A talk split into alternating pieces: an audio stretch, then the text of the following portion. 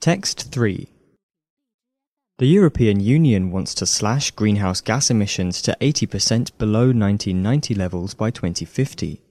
It is on course to cut just half that amount. To get back on track, the European Parliament voted for a plan to raise the cost for firms to produce carbon. It has prompted growing calls for the bloc to tax the carbon emissions embodied in the EU's imports. At best, such a levy will barely curb emissions.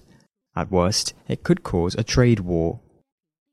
The EU's latest reforms try to put up the price of carbon by cutting the emissions allowances firms are granted. They include the EU's first border tax on carbon levied on cement imports.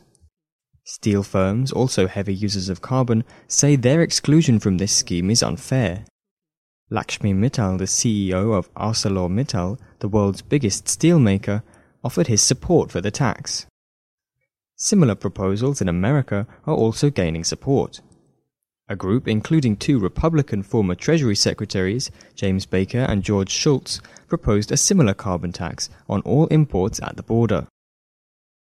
Boosters say such proposals remove the distortions carbon taxes cause. Under the EU's reforms, steelmakers in Europe would pay up to 30 euros or $32 to emit a ton of carbon, but foreign producers selling in the EU would not have to pay a cent.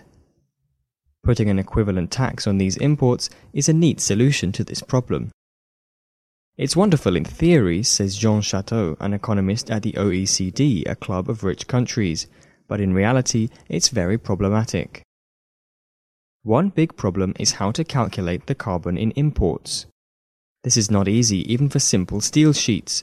For items made of several bits of metal from different sources, it is hellishly complex. Some countries might even refuse to provide the information. And any method brought in for foreign firms, if not applied to local ones, could fall foul of WTO rules, adds Michael Moore of George Washington University. The environmental impact of such policies can be overstated.